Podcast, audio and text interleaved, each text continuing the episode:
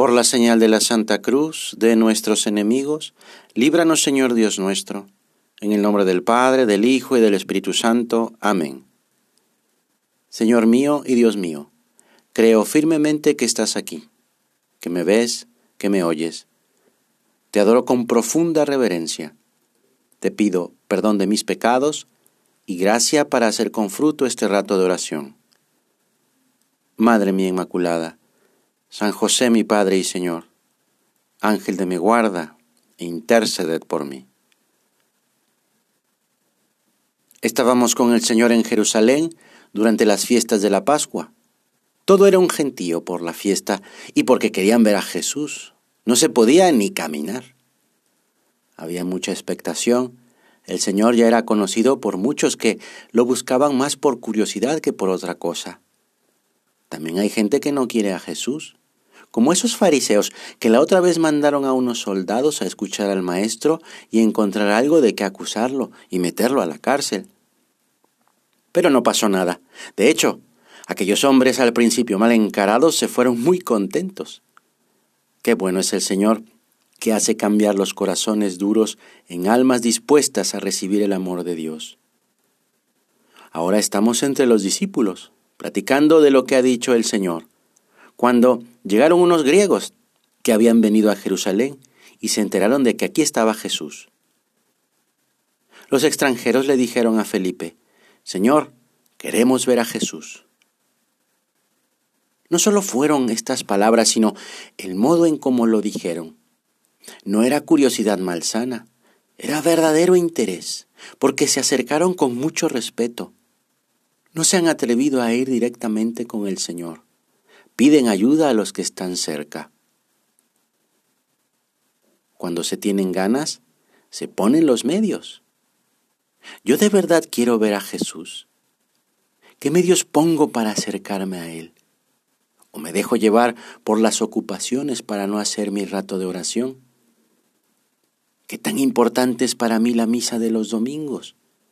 ¿Qué hago para asistir o para verla? ¿Cuántas veces, Señor, te tengo tan cerca y me volteo para otro lado para no verte? Y en cambio estos extranjeros se dan cuenta de quién eres y te buscan. Y si me da un poco de miedo o vergüenza acercarme a ti, puedo, como estos griegos, pedir ayuda a alguien para que interceda por mí. Por supuesto, siempre está mi madre, la Virgen María. El Señor ha dicho que sí. Vamos pues a tomar un buen lugar cerca del Maestro para escuchar bien y no, y no perder ninguna de sus palabras. Este es tu momento, Señor. Seguramente nos dirá una nueva parábola o un milagro si es eso lo que le piden estos griegos. Yo les aseguro que si el grano de trigo que cae en la tierra no muere, queda solo, pero si muere, da mucho fruto. ¿Qué? Me quedo más que sorprendido, decepcionado. Pero, ¿cómo les hablas de muerte, Señor? Era para que les dieras otro de esos discursos maravillosos. Estamos en Jerusalén. Mucha gente te está escuchando.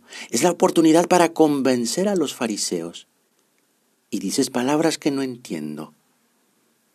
Sí, espero el gran show, el espectáculo, lo que me asombre, que Dios me quite este defecto inmediatamente, que pueda convertirme sin esfuerzo, que me haga santo sin entrega, que me dé a conocer su voluntad por medio de señales extraordinarias, si no, no le voy a creer.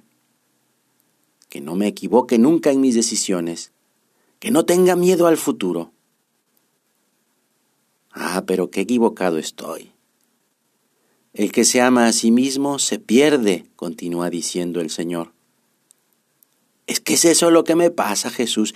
Quiero tener absoluta seguridad de todo para tener tranquilidad. Quiero no tener ninguna preocupación para después hacerte caso. Quiero estar bien primero yo para después mirar a los demás. Me amo a mí mismo. No quiero ser esa semilla. Me cuesta confiar en ti, Señor. Ven, Señor, en nuestra ayuda, para que podamos vivir y actuar siempre con aquel amor que impulsó a tu Hijo a entregarse por nosotros. Me pides ser semilla porque tú lo eres, Señor. Con tu muerte das vida, con tu entrega me vas a salvar. Ese es el camino de Jesús y es el camino que me invitas a recorrer.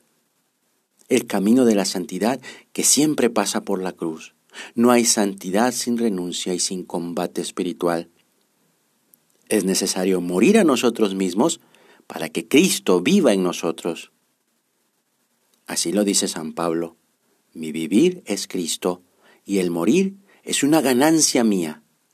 Morir es nuestra ganancia. Morir para vivir. Morir al hombre viejo. Morir al pecado.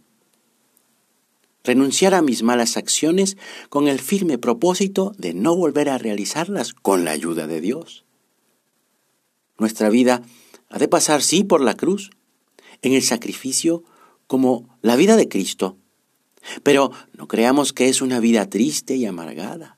Nada da más gozo, aún en esta vida, que la cruz.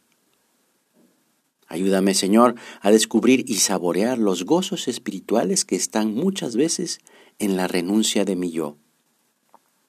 Por eso, no miremos la cruz sola, miremos a Cristo en ella y detrás el gozo de amarle, de sufrir por Él, de ganarle almas y de ganar mucha gloria por una satisfacción terrena vencida, un gusto, un capricho. Así vamos ganando el cielo.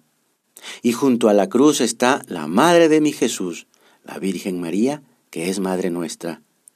A ella le pedimos, como aquellos griegos, muéstranos a Jesús, sobre todo en el sufrimiento, cuando estemos más necesitados, cuando estemos más urgidos de su ayuda, y la Virgen nos pondrá muy junto a su Hijo. Te doy gracias, Dios mío, por los buenos propósitos, afectos e inspiraciones que me has comunicado en esta meditación. Te pido ayuda para ponerlos por obra.